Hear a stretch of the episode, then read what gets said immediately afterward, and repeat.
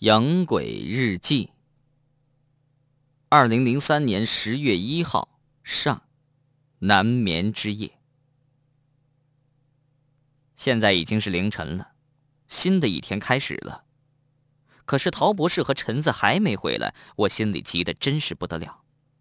难道陈子就那么笨，还没摆脱监视他的鬼东西吗？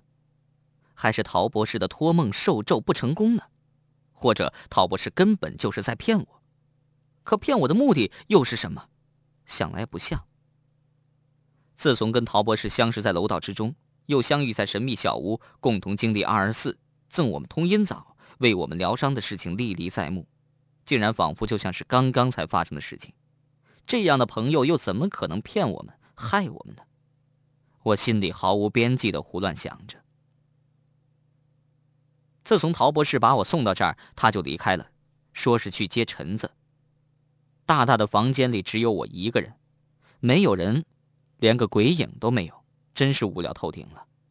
也只有用这毫无边际的胡思乱想来陪我度过这无聊时光。唉，如果有台电视，能看会儿电视也好啊。我自言自语着，但是这房间中除了有一个书柜之外，还有张写字台、两张床、两把椅子，再没其他东西了。无聊的我走向书架，不喜欢书的我，这会儿书也成了我唯一的消遣之物了。眼睛掠过书架上的书，竟然全是一些关于鬼和关于养鬼之类的东西。哎，鬼呀鬼呀，在那魔鬼学校还不够受啊！我才懒得在这里再看什么鬼呢。嘴里嘀咕着，眼睛继续搜寻着。通阴枣之作用，几个字跳入我眼中。也许是因为自己吃过通阴枣的缘故，不知为什么偏偏对这本书发生了兴趣，手不由自主的就把这书取下来了。翻开目录，前几章大量介绍的是通阴枣生长的地方啊，通阴枣的形状、培育通阴枣的方法等等等等，特别无聊。继续往后翻着，突然看到一张“吃通阴枣之人”，哎，我似乎感觉这张是专为我而做的。我不就是那个吃通阴枣的人吗？翻开书读了起来。这一章讲的是吃过通阴枣的人的通阴法术，其中能在任何时候看到阴界灵魂等等这些就不再用他说了，我已经自己亲身体会到了。继续往下读，一段文字着实的吓了我一跳。吃过通阴枣的人，不但有很高的通阴法术。而且他食过通阴枣的第十八天，自己本身也成了一味难得的通阴药，而且这药效远远胜过了通阴枣本身。接着就是如何取吃过通阴枣的人的血制药，以及用食过通阴枣的人之心制药的方法等等等等。看到这儿，我再也看不下去了，只觉得全身开始发起颤抖来。算来今天就是我和陈子吃过通阴枣的第十八天呢。我的妈呀！陶博士把我弄到这儿来，不会是想把我制成那种比通阴枣药效更强的通阴药吧？接着我又胡乱的想到，陈子这会儿会不会已经被陶博士吸干血了，挖出心了？不行，不能在这坐以待毙，我得离开这儿，我要回家。这样想着，我就站起身来向门口走，突然感觉背后一股寒气，我猛一回头。我的妈呀！我的背后站着一个面目狰狞的女鬼，女鬼手里拿着一把雪亮的刀，刀举在我头的上方，正冲我发出一丝狞笑。二零零三年十月一号中，恶鬼菊儿，你你你你要干什么？我吓得有点语无伦次。女鬼从尖利的牙缝里挤出了这几个字。拿你做药，我只感觉脑袋嗡的一声，两腿一软，便坐在地上。我的妈呀，今天是死定了！话音未落，女鬼举刀向我劈了过来。几乎是同一时间，哐的一声，门开了。菊儿，你在干什么？随着声音，一个绿色光球飞向拿刀的面目狰狞的女鬼，雪亮的刀从女鬼手中脱落。几乎是擦着我的鼻尖落到地上，女鬼一下也瘫坐在地上。说也奇怪，那刀落地并无哐当响的金属坠落的声音，而且那刀就像钻入了地下一样不见了。眼前发生的一切把我惊呆了，我只傻傻的坐在那儿，和那女鬼面对面的坐着。陶博士和陈子走到我面前，强子，吓到你了吧？本来我叫菊儿来是为了照顾你和陈子起居吃喝，谁知这鬼东西反倒要害你性命。这会儿我回过神来，站了起来，大声说：“好一个照顾我！这家伙险些把我命照顾的没了。”没容陶博士在说什么，那陈子大声说：“强子，你可真不够朋友！自己偷偷离开那鬼地方，连告诉我也没告诉我一声，你就不怕我一个人在那让鬼吃了？”谁说我不怕？我一直担心你。是陶博士说他会去接你的。陶博士看着我们，大声说：“行了行了，你俩别吵了。”然后他走进了那面目狰狞的女鬼，一抬手，一道红光射到女鬼身上，女鬼站起身来。陶博士问：“菊儿，为什么？”那女鬼强硬的把头一扭，不理陶博士。陶博士又说：“那好，你可以不说，但我也可以叫我母亲把你送回到王死城去。”他沉了一下，慢慢说：“你知道王死城里是什么样的生活？”漫漫黑夜无尽头，凄凄冷风刮不停，众鬼相殴是常事，还要受那鬼官的欺凌。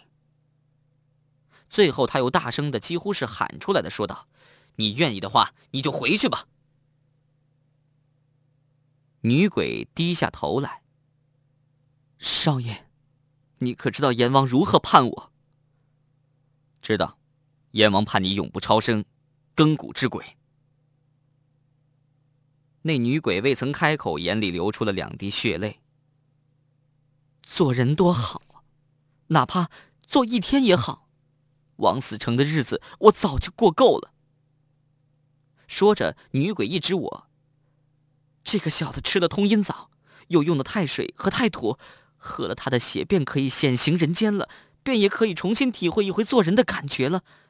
我会好好做人的，我会尽情去享受人间快乐的。”陶博士思索了一下，说：“他的血也只可以让你显形三天，却能害你魂飞魄散，鬼也做不成，这又何苦呢？你还是打消这念头吧。”女鬼摇了摇头：“显形三天足够了，我要去尽情的享受三天人的生活，魂飞魄散又算什么？总好过枉死城里的生活，总好过做了鬼还要给别人做丫鬟，连我自己的名字也不能用。”只能叫我什么菊儿。陶博士无话可说，慢慢的走到书架旁，取下几本书。这时候我原来发现，原本书柜后面还有一个小柜子，这几本书恰好挡住柜门。陶博士打开柜门，取出一个盒子，又对女鬼说：“菊儿，你可认识这东西？”那女鬼一看到这东西，吓得全身颤抖。少爷饶我，我我再不敢害人性命了。陈子和我一起走了过去。哎，什么宝贝？看把这女鬼吓的。陶博士长长的出了一口气。这是武松的佛骨舍利，一物降一物啊。这菊儿生前就是那个杀夫的潘金莲，也只有武松才能降住她。当初我祖上把他的鬼魂带回家中，也怕他再起害人之心，便在浙江六合寺请来武大师的佛骨舍利。这么多年了，他好好的在家干活，却没起过害人之心，也就从没拿出来过这佛骨舍利。现在他想用强子的血做药，满足自己做三天人的愿望，我不得不请大师出山了。说完，陶博士取出一颗舍利递给我，随时带在身上，那菊儿伤不了你。我看了看女鬼，又问道。她她是菊儿吗？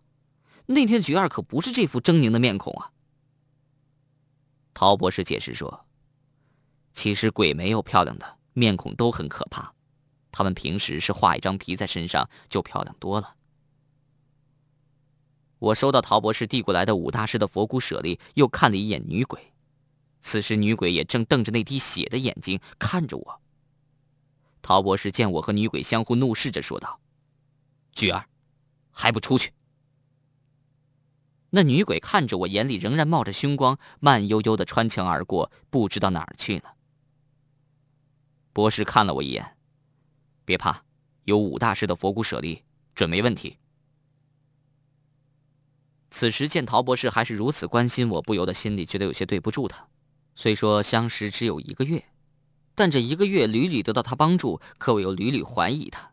前一刻还在怀疑他是否要把我做成通阴特效药，后一刻却见他帮我制服恶鬼，我还能再怀疑他吗？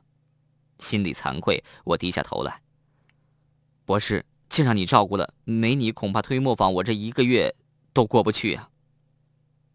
陶博士微微一笑，别这么多废话了，还有很多正经事情呢。说吧，我一定帮你。我这人特讲义气，为朋友两肋插刀。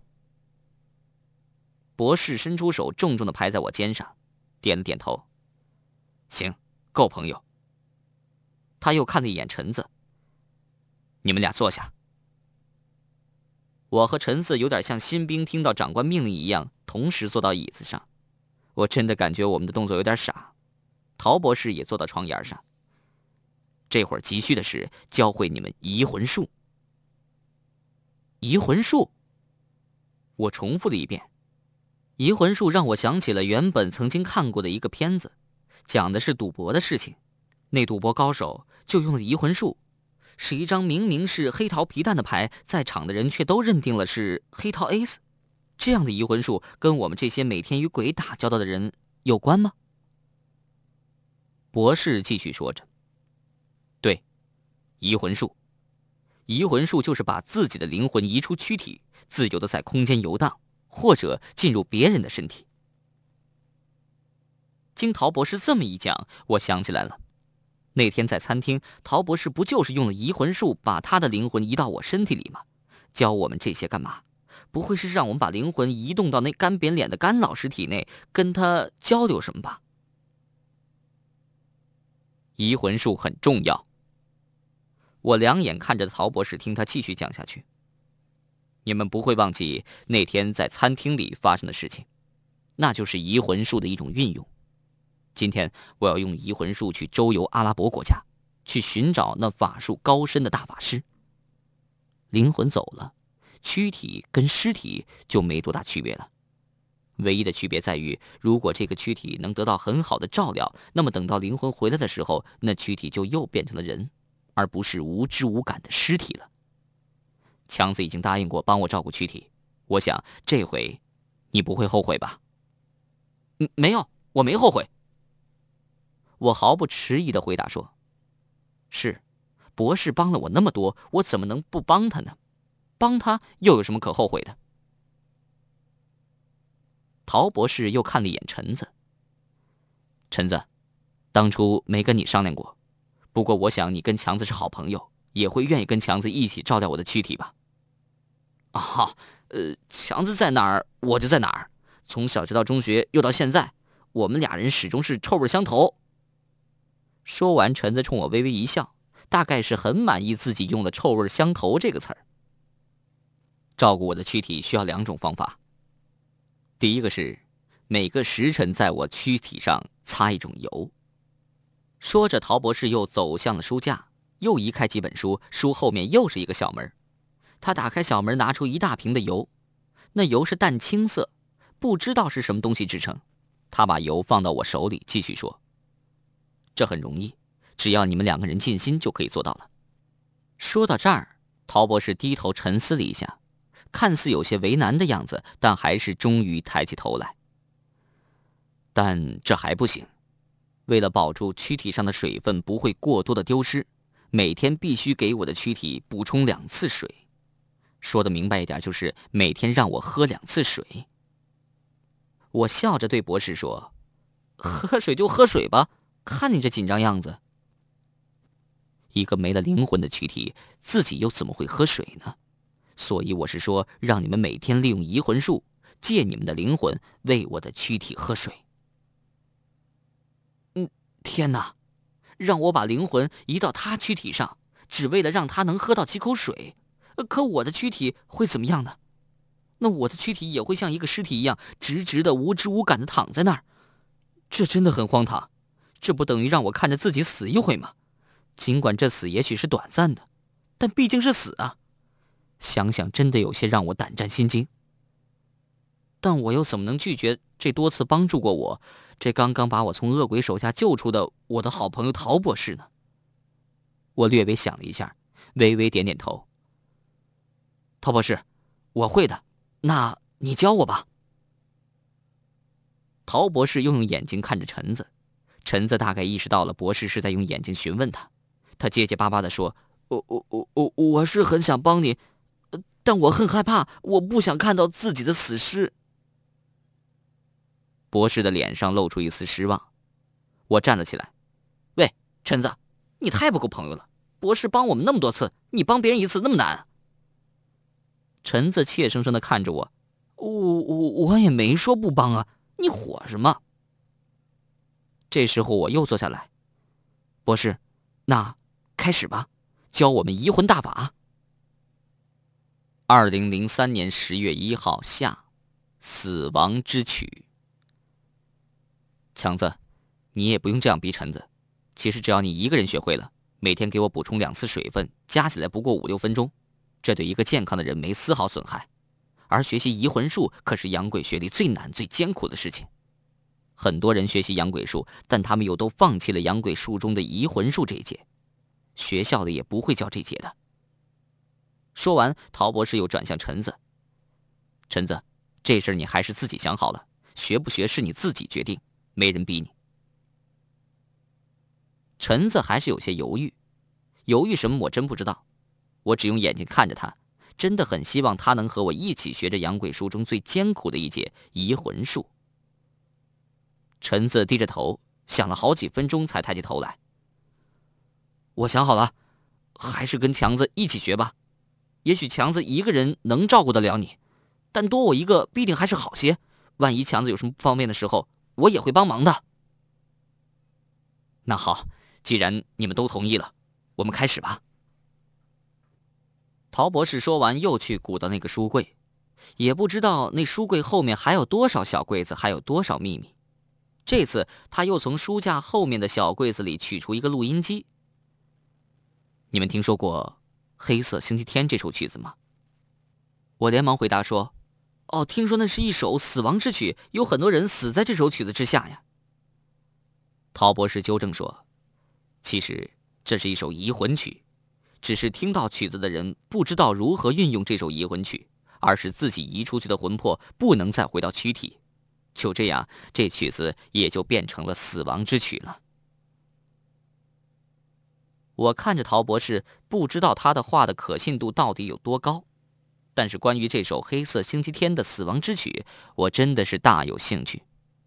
管他呢，就算死也要听听这世界上最著名的神奇的乐章。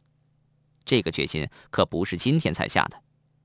其实自从听说过那《黑色星期天》的时候，就抱定了这个主意，只是一直都没找到这首曲子罢了。这会儿我迫不及待地说：“别管它是什么死亡之曲，还是移魂之曲，快拿来让我欣赏欣赏。